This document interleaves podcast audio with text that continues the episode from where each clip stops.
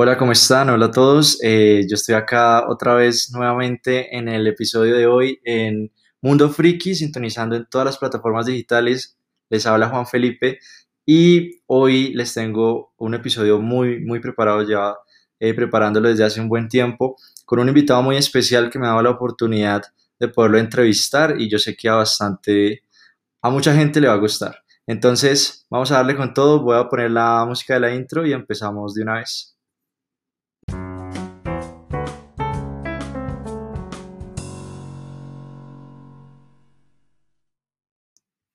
Y bueno, ahora sí, eh, como les comentaba, este es un invitado muy especial eh, y quisiera presentárselos, por favor. Bueno, hola, buenas tardes, pensé que me iban a presentar y iban a decir mi nombre. Yo soy Juan David Agudelo, un gusto estar acá, Pipe. Bueno, nada, eh, no, un gusto de verdad que tenerte aquí y poderte entrevistar. Para mí es muy importante para, para el canal que tengo y pues para las personas que nos escuchan. Entonces, me gustaría que dieras una breve introducción. Tú cuéntanos, tú qué haces. Eh, me gustaría que la gente supiera tú quién eres y tú qué haces. Pues yo soy diseñador industrial y soy actor. Ok. Eso hago yo, no hago nada más. hago modelos para gatos y actúo. Vale, o sea, pero ¿tú tienes lo de la actuación como tema principal o como hobby? No, ninguno de los dos. Ninguno de los dos. Lo que pasa es que yo soy diseñador industrial y después empecé la carrera de actuación. Después no me pude mantener en la actuación y volví al diseño industrial. Pero pues los dos son actividades paralelas. Vale. Y tengo, tengo entendido que tienes una empresa de gatos. Eh, ¿Nos puedes contar un poco más de eso? Tengo una empresa de muebles para gatos. De muebles para gatos. Sí. Perfecto. O sea, exactamente tú qué haces. Eh, en la empresa, pues hago prácticamente de todo, excepto recibir la plata, que eso hace mi esposa, Diana Gudelo. Ah, pero entonces, en la empresa, nosotros diseñamos y fabricamos muebles para gatos. Yo fabrico, diseño, instalo, vendo, tenemos una pequeña carpintería y los fines de semana le entrego la plata a mi esposa. Eso es lo que hago yo. Pero claro, la empresa se llama Gatificando y nos, nos especializamos en diseño de espacios para gatos. No hacemos gimnasios tradicionales, lo que hacemos es utilizar los espacios que los humanos no usan para darles eh, recorridos a los gatos y así pues, los gatos puedan vivir felices y no haya problemas territoriales entre humanos y gatos. Perfecto. No, mira que eso está muy interesante y nomás yo creo que sirve también un poco como para que nuestros oyentes pues se interesen un poco si tienen mascotas, ya saben, la empresa se llama Gatificando y te encuentras, tienes redes sociales. Eh, no, tenemos todas las redes sociales. En, en, Instagram nos pueden encontrar como gatificando.com. Em, perdón, en Instagram como gatificando oficial, nuestra página web, gatificando.com, que estamos estrenando últimamente. Eh, le hicimos hace como dos semanas. Mm, regeneramos toda la página web. Em, van a encontrar la tienda online donde pueden comprar muchas cositas para sus gatos, snacks, juguetes, etcétera. Y eh, pues también estamos en Twitter como arroba gatificando, pero pues generalmente nos, nos movemos mucho en Instagram. En Instagram, arroba gatificando oficial. Y hace poco abrimos nuestro TikTok, arroba gatificando, donde pueden chismosear, ver cositas. Cositas como más cotidianas, me imagino. No, no, estamos pues cotidianas de, de, la casa, de los gatos, de cosas que hacen los gatos, de locuras, pero próximamente vamos a ver si creamos un poco más de, de contenido con un personaje nuevo que estamos, que estamos diseñando. Perfecto, bueno, ya saben, eh, vayan a seguirlo, tiene bastante contenido en las redes sociales y bueno, tiene variedad de productos que les puede interesar. Pasando al otro tema, Juanda, yo te quería preguntar, volviendo un poco a lo de la actuación, ¿cómo empezaste o cuál fue tu motivo por querer estudiar actuación? O sea, ¿qué fue lo que realmente a ti te llamó la atención? La plata.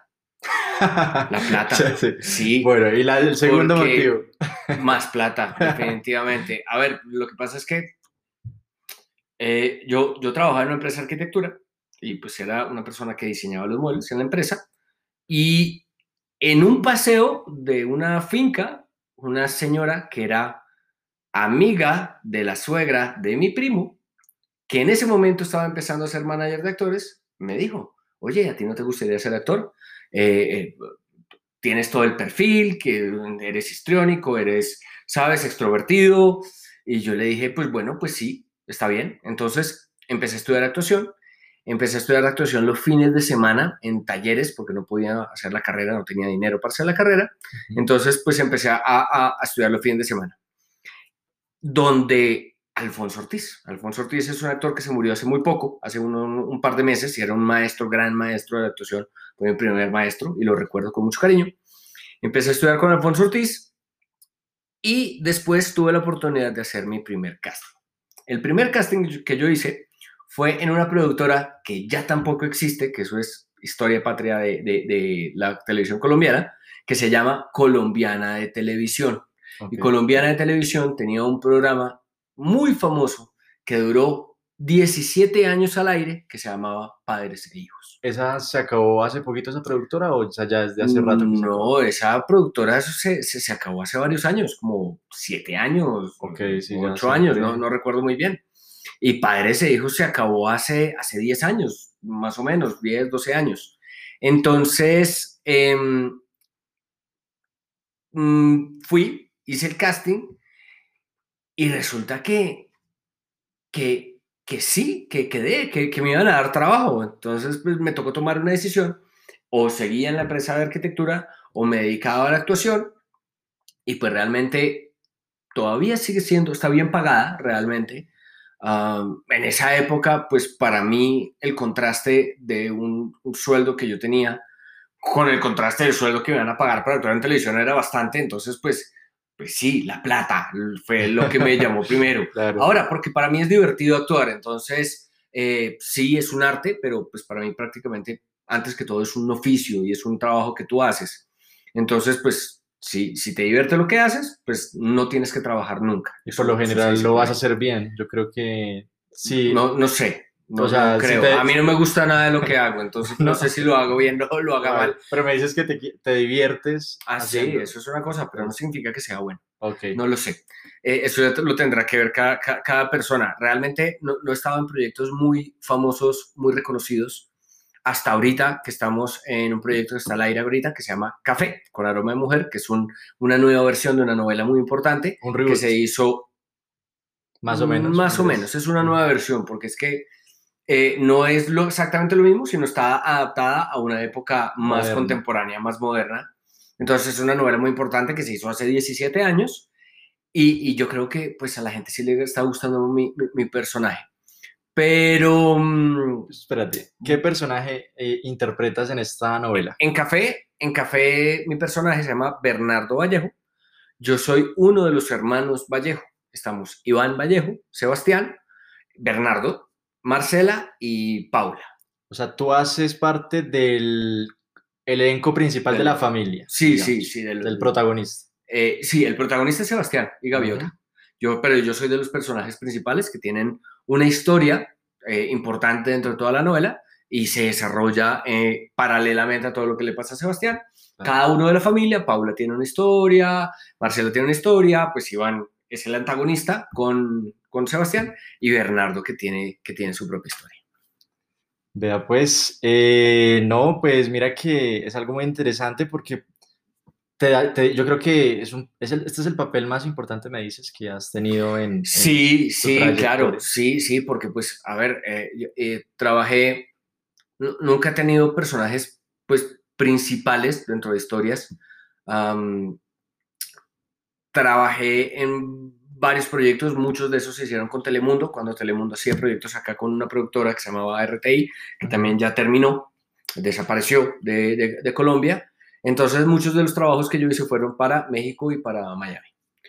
A, a nivel nacional hice varias cosas, varias novelas, pues sí tuve un personaje que era principal en una novela que no fue tan exitosa, que se llamaba Primera Dama, okay. en el canal Caracol, con, con Christian Meyer y Katy Sainz que eran mis papás, y era el primer, la historia del presidente y de Colombia, ¿vale? Que era Christian Meyer, que es peruano. Entonces, pues era bastante loco y pues grabamos la novela y la terminaron pasando como a las 10, 11 de la noche. Entonces creo que no, que no, no le fue muy, bien. Pero, bueno, sirve siempre como experiencia. Sí, no, claro, e, es un trabajo, es un trabajo y, y todos los trabajos. Cuando uno graba, cuando uno hace un personaje, ya cuando estás haciendo el personaje no tiene nada que hacer, ya, ya lo estás haciendo, ya lo estás desarrollando, ya lo estás actuando. lo que estás haciendo es aprendiendo y mejorando para el siguiente personaje. Porque el que estás haciendo ya quedó como quedó, no vas a aprender nada nuevo, nada. Lo que estás aprendiendo se va a aplicar en el siguiente. Entonces, sí, llevo 12 años actuando, claro que hace muchos años no trabajaba en un proyecto grande, hacía capítulos pequeños, pero, mm, pero, pero sí. ¿Y, cómo te sentó este regreso después de tantos años que dices que no trabajabas en algo como tan grande, que de la nada, digamos, la sorpresa que te hayan escogido para interpretar este personaje que es bastante importante? ¿Cómo, cómo manejaste eso? En primer lugar, ¿cómo llevaste un poco la noticia eh, de ser elegido, digamos, después de tanto tiempo en un proyecto eh, pues yo creo que bastante grande que se está emitiendo hoy en día, que pueden verlo por el canal RCN. ¿Tú cómo manejaste, digamos, eso? Pues yo, yo feliz, realmente, muy, muy, muy feliz. yo no tenía muchas expectativas. Entonces, ahorita, cuando trabajaba en Gatificando, cuando empecé a trabajar en Gatificando y dejé la actuación de lado un poco, fue porque no tenía cómo mantenerme con la actuación, porque no podía vivir de la actuación. Entonces, hice Gatificando, conocí a Diana, con Diana lo volvimos una empresa, porque pues yo soy creativo, pero yo el mundo financiero no tengo ni idea, entonces fue gracias a Diana que se volvió una empresa. Y yo ya no dependía económicamente de la actuación, entonces podía hacer castings y podía hacer audiciones sin presión. Y hacer un casting sin presión es, es favorable porque uno no está estresado que necesita conseguir el trabajo para poder comer y poder pagar el arriendo. Entonces simplemente fui, hice mi casting, me divertí, me preparé, pero lo más importante para una actuación es la relajación, y estar relajado, estar tranquilo, vivir el momento, escuchar a tu compañero de actuación, vivir la escena, eh, vivir lo que está sucediendo. Entonces, pues nada, fui, hice mi escena, hice mi casting, eh, me dijeron que estuvo muy bien, que muy chévere, que probablemente eso era lo que estaban buscando, pero me fui sin mayor expectativa, porque dije, bueno, si sale bien, si no sale también. Y después me llamaron y me dijeron, pues quedaste estaba muy feliz, estaba muy, muy chévere porque pues, es un proyecto, además que es volver a la televisión, que me gusta mucho actuar, es volver a un proyecto muy importante, porque esa novela fue muy importante a nivel nacional, también a nivel internacional, marcó una imagen de Colombia en el exterior, entonces volver a eso fue muy importante para mí. Y además yo estaba haciendo la prueba de vestuario hace un año y medio casi, y se haciendo la prueba de vestuario y a los dos días de hacer la prueba de vestuario cerraron la ciudad y empezó la pandemia y cerraron Colombia y se acabó todo y cerraron y todo el mundo cuarentena y duramos encerrados durante un año. Y, yo pensé que se iba a cancelar el proyecto y resulta que gracias a Dios no y el proyecto empezó en diciembre del año pasado. ¿Y cuánto fue así como en la totalidad? ¿Cuántos meses duraron eh, grabando, digamos, todas las escenas seguimos, o tus escenas? Digamos? Seguimos grabando. Seguimos grabando. Eh, ¿Qué es? Hoy, hoy que estamos grabando esto, domingo 30 de mayo, eh, seguimos grabando desde diciembre, todavía faltan un ah, yo pensé que ya estaba terminada la, la novela, ¿no? O sea, que siguen grabando. Eso está muy, muy interesante, no sabía, porque por lo general la gente eh, que no conoce del mundo de la actuación o, digamos, de este mundo del, del, cine, de la televisión, piensan que cuando ya se, se empieza a emitir eh, una novela, una serie o, o, cualquier otro tipo de, de producto, piensan que que ya está terminado en su totalidad. Puede pasar, puede, pasar, porque hay gente que graba su producto y ya y, no lo sacan al aire. Lo que pasa es que es un proyecto grande y tenían urgencia de, oye, pues de empezar a mostrarlo. No pueden quedarse con el producto guardado ni esperar muchos meses. Así que decidieron eh, eh, emitirlo, nos lanzaron al aire la semana pasada. Y eso también es una presión para la producción porque tenemos un colchón. Un colchón es la cantidad de, de, de capítulos que están ya listos y, pues producidos para sacar. Y listo. Pero entonces, claro, si tenemos un colchón, digamos, de 20, 30 capítulos, significa que tenemos 20, 30 días para sumar más grabando y terminando capítulos. Pero ya estamos cerca de acabar, más o menos un mes, un mes y medio. O sea, tú en lo personal sigues grabando escenas tuyas. Sí, pues, claro. Sí, me es difícil grabar escenas de los demás. bueno, sí, sí, sí, verdad. y digamos en cuanto, en cuanto al cast, eh, digamos, de este proyecto, vamos a hablar obviamente del proyecto más reciente que está en auge, en boca de todos. Yo creo que eh, ha tenido mucho, muy buen recibimiento, no sé si has escuchado. Eh, digamos, por ahora, las semanitas que lleva en emisión, sí, eh, ha ido bastante bien. No tenemos muy buen rating, porque es que también... Están compitiendo... No, lo que pasa es que venimos después del noticiero y el contexto sociocultural que vive Colombia en este momento no es el mejor, ¿vale? Y el canal, pues gracias a ciertos comentarios que se hicieron en el noticiero que no tienen nada que ver con las producciones o lo que pensamos los actores o con lo que piensa la gente que también trabaja en el canal. Eh, eh, entonces, pues la gente no le está gustando mucho la, el, el, canal ahorita, RCN. Entonces, pues venimos de un noticiero que además también muy poca gente ve noticieros. Entonces, pues arrastrar eso de, de un noticiero es muy difícil. Aún así, aún así, la curva se dispara hacia arriba y estamos creciendo y la gente se está pegando la historia. Además, se acabó de estrenar ahorita en Telemundo. Eh, también está dándose en Telemundo. Y próximamente va a estrenarse y a salir en Netflix. Entonces, pues ah. también es un proyecto que tiene mucha cabida internacional. Eh, se va a ver en varias plataformas. La gente después lo va a poder disfrutar con calma. Y también los consumidores jóvenes que, que, se pueden enganchar con la novela, que ahorita están en otra película por la, por la, situación. la, situación. social del país, pues no se van a poner a las 8 de novela. Después con calma pueden conectarse en Netflix, y ver café. Entonces yo creo que ahí va, va a pegar muy duro. Pero sí, la, la situación del país no está ahorita como para ver novelas. Aún así es muy chévere y es un descanso. Por eso es una historia muy fresca y muy chévere que la gente se puede conectar y, y olvidarse de todo este tema. Bueno, mira que este dato no lo conocía de que iba a salir en Netflix. Me parece que... Primicia con Pipe. Eh, me parece que, que, es algo muy interesante, ya que, ya que eh, bueno, pues yo creo que pues mucha gente también piensa que, por ejemplo, yo pienso que a veces como que primero miran, o sea, lanzan la novela tipo nacional, canales nacionales, digamos, en este caso vendría a ser RCN, y yo creo que nadie espera, a menos de que la, la novela sea ya muy exitosa, que la lancen a Netflix. Y mira que lo que me estás contando es muy interesante porque ya como que la producción ya tomó la decisión desde antes incluso de terminar de grabar las escenas, de que quieren lanzarla, pues la quieren mostrar en Netflix. no sé cómo funciona eso, no sé cómo funciona eso, porque yo no sé si la persona es la que decide lanzarla en Netflix o Netflix es la que decide comprar el producto. que yo creo que es al revés. Yo creo que Netflix es la persona que decide, oiga, ese producto me gusta mucho y quiero, quiero eh, comprarlo. Principalmente porque también creo que es un producto que tiene... Telemundo invirtió mucho también y, tiene a, como protagonista de la historia a William Levy, que pues yo no sabía quién era William Levy. ¿Sabes? yo tampoco. nadie tiene idea quién es William Levy. Hasta ahorita todo el mundo sabe quién es William Levy, que es un actor y productor muy famoso en Estados Unidos. Ya hizo sus películas, eh, estuvo en una de película de Resident Evil, la, última, ¿vale? entonces, entonces pues, y ha hecho su película, y tiene película, y salió novelas, ha salido un video, en un video de, de música con J-Lo.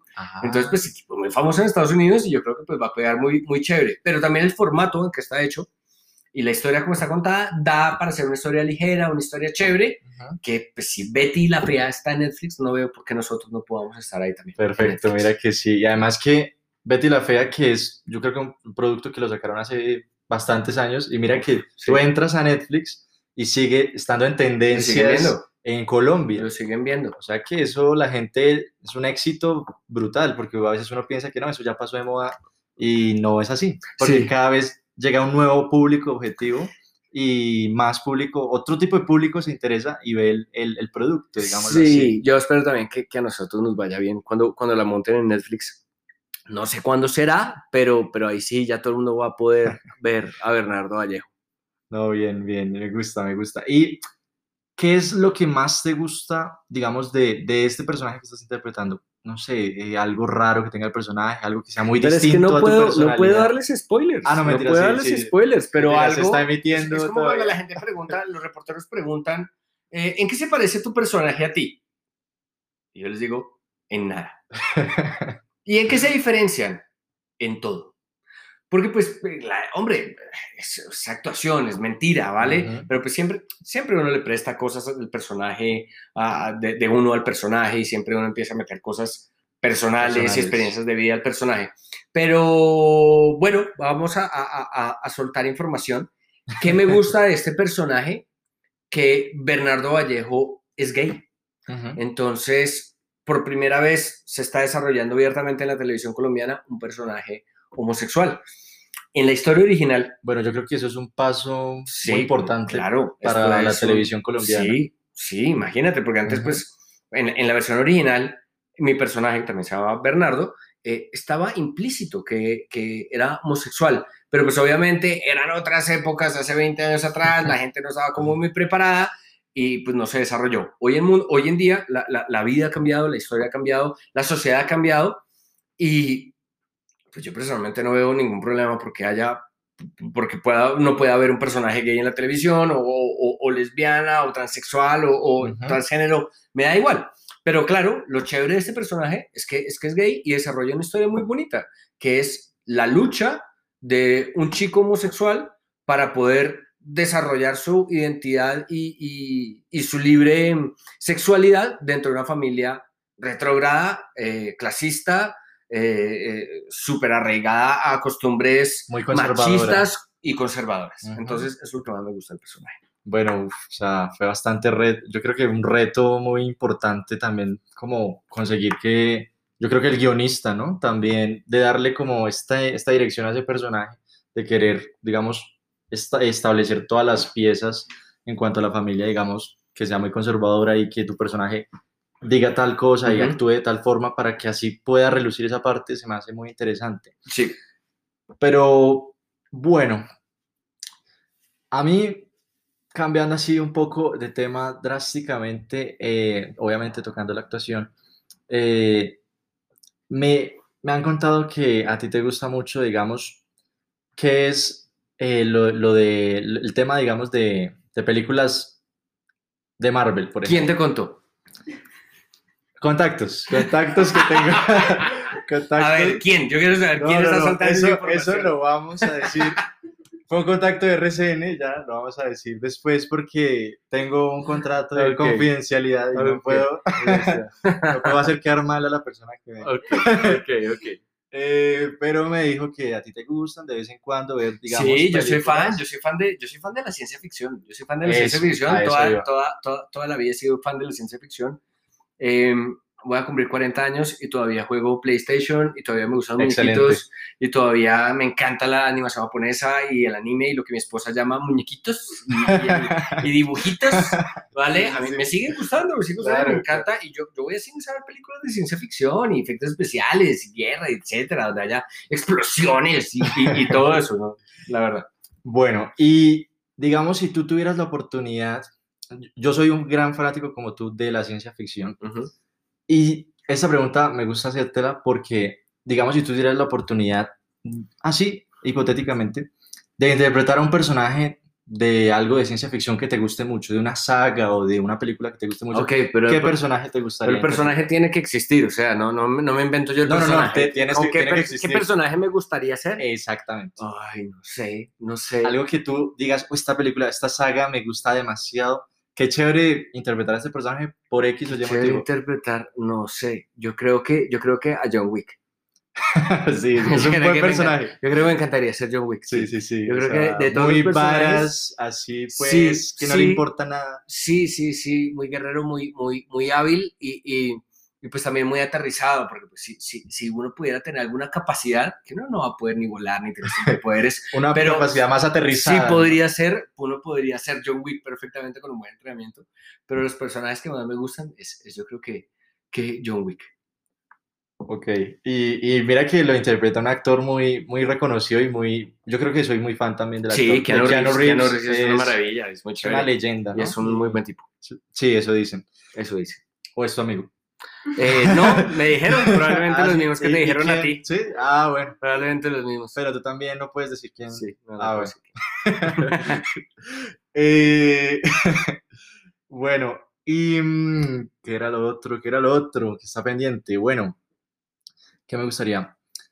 Digamos, en cuanto ya saltándonos un poco el tema de la actuación, me gustaría saber tus hobbies, digamos, aparte de, de, lo que me acabas de decir, que te gusta mucho ver las películas de esto, ¿a ti qué más te encanta hacer? O sea, en, los, en tus ratos libres, digamos, que de pronto no tienes muy, muchos ratos libres. Me imagino que trabajarás mucho, pero en tus ratos libres, ¿cuáles son esos hobbies con los que tú te distraes, que te gustan hacer? Pues cuando, cuando era soltero, a, mí me gustan mucho las motos y me gustaba mucho el motociclismo. Cuando era soltero, pues yo, yo, yo montaba mucho moto y tenía, tengo una moto pequeña ahorita, pero antes tenía una moto grande. Y viajaba y me movía.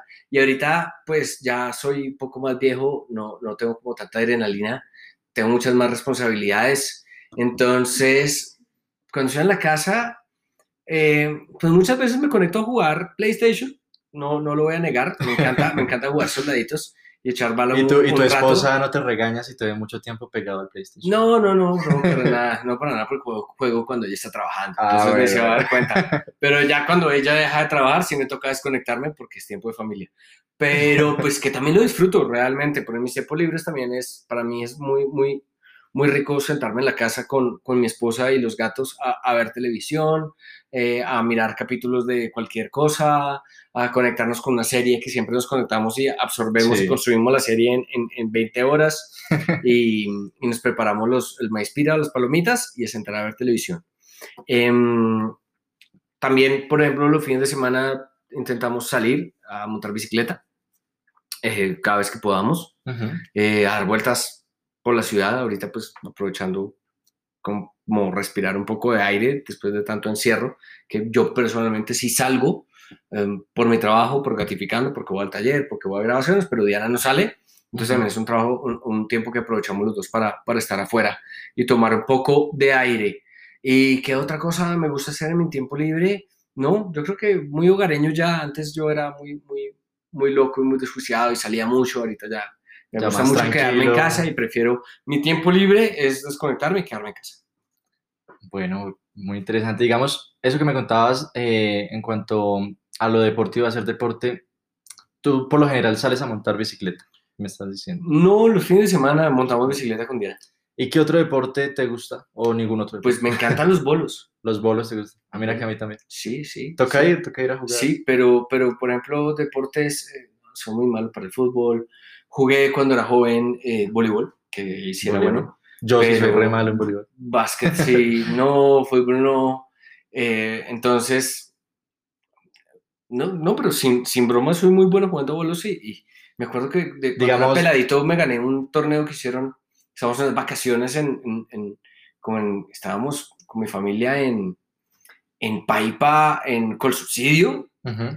Y hicieron como un mini torneo ahí entre la gente que estaba ahí. Yo, era, yo tenía como 12 años, 14 años, y le gané a todo el mundo que estaba ahí, a todos los adultos, con, no me acuerdo cómo son los puntajes ni cómo eran los puntajes, sí, sí. pero de Diferente. como de 12 tiros que tenías, saqué Los como 12, 8, no, pero saqué como los- 8 moñones.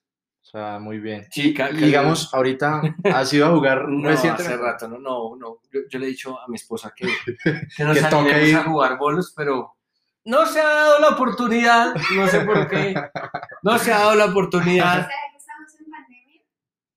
Sí, pero pues sí, podemos salir, igual las pistas pues tendrán su distanciamiento social, una pista sí, una pista no. O sea, primero se tienen que vacunar y después van a ir a... Estamos esperando la vacuna para ir a jugar Claro, bolos. claro. Pero sí, pero el resto de deportes no. Igual, a ver, cuando la gente dijo que, que montamos bicicleta, que no se crea que tenemos bicicletas. Profesionales, no, No, no. tenemos una bicicleta tándem, donde cada uno monta, Sí, sí. yo monto adelante y Diana monta Ok, atrás y claro, salimos sí. con una chiclin, Ahora, chiclin, ahora todo el mundo cree que si uno sale a montar, uno ya es Sí, eh, no, alguien no, muy sí. profesional. No, Sí, no, no. Sí. Salgo a dar una vuelta en ciclovía y, y cada 200 metros paramos con chorizo, pura mazorca, Claro. por, Ah, o sea por que jugo. no Entonces, queman muchas calorías porque las recomponen de no, una vez. consumimos más de las que quemamos.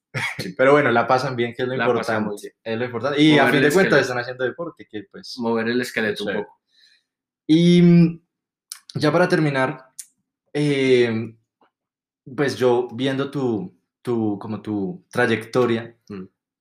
Me di cuenta que estuviste en un desafío. Sí. Quisiera saber un poco, pues muy resumido, qué tal fue la experiencia, por qué te llamaron o cómo fue eso, Eh, y en qué año fue o qué desafío ¿En fue. qué año fue? Yo ni siquiera me acuerdo en qué año fue, pero fue hace como ocho años. 2012. 2012, porque aquí tengo una fan. 2012. Eso fue Desafío África eh, Sí. del canal Caracol. Mm, Me llamaron por suerte porque yo en esa época eh, era muy, muy, pues todavía soy muy amigo del canal Caracol, por si alguien del canal Caracol está escuchándome. O sea, tú no te has Eh, comprometido con Canal Pero RCN, no, es uno libre, no se compromete con, con ningún canal, porque no lo contratan y Claro, uno trabaja claro. donde, donde lo lleven. Pero en esa época iba mucho a día a día en el canal Caracol, que era el matiné, el, el programa de las mañanas, matiné, ¿cómo se llama? Sí. Ujú. Entonces estuve en el canal Caracol un día y me mandó a llamar el jefe de entretenimiento, que es el- la persona que, de- productor del, del- del- del desafío, y me dieron la oportunidad, me dijeron, oiga, ¿le gustaría estar en el desafío? Y yo siempre sigo seguidor del desafío, siempre me ha gustado y yo sin dudarlo dije que sí, que de una. Entonces en ese momento iban a ser tres equipos, estaban las celebridades, estaban los retadores y estaban, no me acuerdo qué otros, pero eran unos chicos que ya habían participado, los nuevos y las celebridades, porque todo el mundo, todo el mundo quiere ver a las celebridades Sufrir, sí, todo sí. el mundo. Entonces, Es verdad. Claro que yo no era una celebridad, yo, yo, pues, había pasado por Caracol, había trabajado varios con e- varias veces con ellos, había hecho muchos eh, tubos estéreo, pero no era una celebridad, entonces yo creo que era...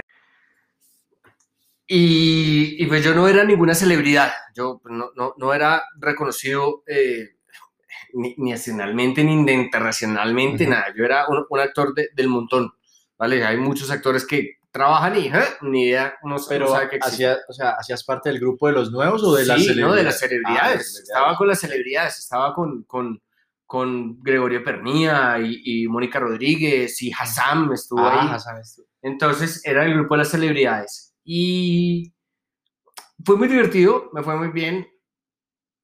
Eh, aguanté mucha hambre, me golpeé mucho, me cansé mucho, duré, eh, duré en, en tiempo físico, yo duré como 53 días allá metido, eran como 57 días de Pero grabación. siempre harto. O sea que no te sacaron tan rápido. No, yo quedé como de sexto. O sea que duraste Yo llegué a la bastante. fusión, yo llegué a la fusión y quedé de los últimos, sí. Uf. Pero pues igual se siente que hubiera sido más tiempo. Claro. y, y mucha gente tiene como esa duda de, de si realmente todo lo que uno ve es, o sea, es de verdad o les dan un Eh, guion o, o eso. No, todo es de verdad. En el, de en el desafío, es que el desafío es de competencia. Si fueran, digamos, hay otros realities que son, Más actuados. que más, sí, más actuados y son más libreteados y no se trata acerca del objetivo del reality, no sé, por decir un ejemplo, gente que lo meten en una casa a intentar ser actores, no sé, como por cualquier cosa, ¿no? sí, sí, sí. Eh, y, y- y se enfocan más como en las relaciones de las personas y fulanito se acostó con fulanito y no, no, Sí. aquí no hay eso, aquí no, No hay tanto eso. en el objetivo No hay tiempo quieren. para eso. Entonces, realmente el desafío, si uno ven que uno aguanta hambre, uno está aguantando hambre, uno no le dan comida fuera de cámara, obviamente no te van a dejar morir, Claro. porque pues vives, pues, son responsables de uno, pero estar el desafío es como vivir en una burbuja donde tienes un gran hermano, bueno, que de ahí vienen los, lo- de ahí, del, del gran hermano viene el concepto de, de los realities, ¿vale? Ujú. Donde tienes un gran hermano que controla todo lo que te pasa. Si sufres, si te va bien, si te va mal, ellos controlan todo. Todo. Entonces, pues siempre nos decían, déjate sorprender. Y en el desafío tú entras, tienes que cumplir ciertas reglas. Tú no puedes salir de, de donde te ponen, tú no puedes buscar Claro. comida aparte, tú no puedes hacer trampa porque pues, te, pueden, te pueden sacar del programa. Igual me imagino que antes de empezar como el reality te hacen firmar ciertas cosas, creo yo, o, o no. Eh, no me acuerdo, la verdad. No me acuerdo, no me acuerdo, pero, pero, pero, pues las reglas del juego son claras. No puedes Ujú. hacer trampa, no puedes Claro. buscar comida por fuera, no, no, en las pruebas las, las, no puedes, o sea, las reglas del juego están claras desde el principio. Y en cuanto a la convivencia, pues hay unas reglas estrictas. Si estamos, digamos, en, una, en un territorio, en Ujú. en esa época no era playa alta, baja y, y- media, Media. sino era eh, hotel safari, era la tribu y era desierto. Entonces, si estás en desierto, oye, pues no puedes como apagar las cámaras y irte a buscar gaseosa comida porque no, porque eso Claro. hacer trampa. Y tenía consecuencias eh, Eh, graves. Entonces, sí, todo lo que la gente ve en los de- desafío y ve en los desafíos es verdad. La gente que sufre y, y- y es porque está sufriendo. A ver, igual teníamos paramédicos, todas las noches nos, nos, nos parchaba un paramédico, ¿sabes? Nos ponía curitas y vendas y cosas porque pues, uno se lastimaba y se hacía daño a veces. Pero, o sea, una experiencia yo creo que muy, muy loca, ¿no? O sea, algo muy Sí. diferente a lo... Sí, sí, porque uno, no está, uno siempre está viviendo en un, en un círculo de comodidad y conformidad en la Claro. vida, entonces uno no, nunca sale de ahí, realmente, uno nunca sale de ahí, a menos de que le toca Salgas de- bus de- a otro barrio que uno no se mete eh, para eso, salir del círculo de conformidad, pero uno nunca sale de esa burbuja en la que uno vive, ¿sabes? Donde uno vive siempre está en la casita del trabajo y pues nunca va a tener que aguantar hambre o no tener dónde dormir o dormir Ujú. en el piso, muy rara vez de pronto. Pero mira taxi que yo creo que todas, todas estas experiencias sirven bastante, ¿no? También como para crecer uno personalmente, Pues para. pero como persona, o sea, a mí me sirvieron para valorar eso, lo que tú bien tienes como- día a día. O sea, uno empieza a y agradecer. No, no dar por sentado, sí. Agradecer y no, dar por- no dar por sentado tener tres comidas diarias, por ejemplo, tener una cama, una ducha caliente todos los días, que realmente es un lujo para Ujú, muchos. sí. Debería ser considerado. pero bueno, una experiencia bastante interesante. Y yo creo que eso sería todo por esta ocasión, Juanda. De verdad que Dale, muchas gracias. no, gracias a ti por aceptar pues mi invitación y No, a ti por invitarme. y nada, en serio que yo creo que quedó brutal esta entrevista y espero que todos los oyentes Brutal. servirías para hacer un esos comercial. efectos, esos efectos son míos. No, no crean, no crean. Y, y nada, entonces espero que los oyentes la, pues, la disfruten mucho. Lo hice en serio, con, lo hicimos con mucho cariño. eh, la llevábamos preparando pues desde hace tiempo, no se había podido, pero ya por Sí, fin. Meses y meses y meses de preparación No. y pues pre- preproducción, ¿sabes? Hemos estudiado, investigado. Pero sí, no, sí estuvo preparada va- va- varios tiempo. Eh, yo supongo que en estas cosas la gente puede dejar comentarios, ¿no? Eh, Dejen sus comentarios. Depende, depende de la plataforma. ¡Activan los comentarios! Activen los Pero comentarios, sí, dejen pueden dejar- sí comentarios. pueden calificar con estrellas Sí, en Apple sí, Podcast. métanle cinco estrellas a esta Sí, charla, esto. métanle cinco si estrellas quieren, este si quieren otra, otra entrevista de Ahora- este tipo, yo sé que les va a gustar mucho las que se vienen.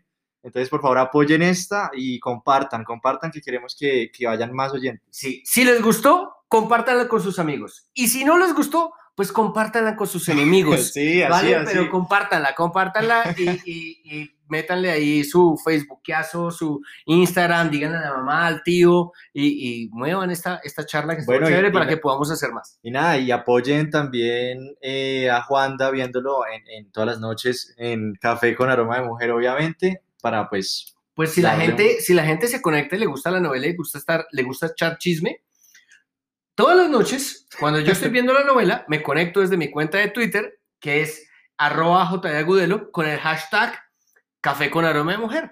Y vamos con todos los que estamos viendo la novela, Claro. vamos comentando en vivo lo que está sucediendo. les van respondiendo a los sí, que te van comentando. sí, todos estamos ahí comentando. Bueno, entonces ya saben, eh, si quieren estar un poco más en contacto con, con Juanda, eh, ya saben, se conectan a esa hora en, en- en el Twitter de él y podrán estar pues más cercanos a él y nada, disfrutar de esta, de esta increíble novela. Por mi parte eso fue todo, yo creo que... Por la eh, mía también. sí, yo creo que ya nos podemos ir despidiendo. Espero que les haya gustado de verdad mucho y apoyen esta, esta entrevista para que hayan más de esta calidad. Eh, así que me despido. Yo soy Juan Felipe de Mundo Friki y estaremos, eh, estaré muy activo para las siguientes, los siguientes episodios. Chao.